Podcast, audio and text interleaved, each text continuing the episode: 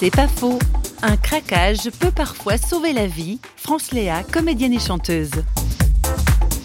Dans le craquage, ce qui a été fort, c'est de retrouver Dieu, retrouver la beauté de vivre dans l'étonnement.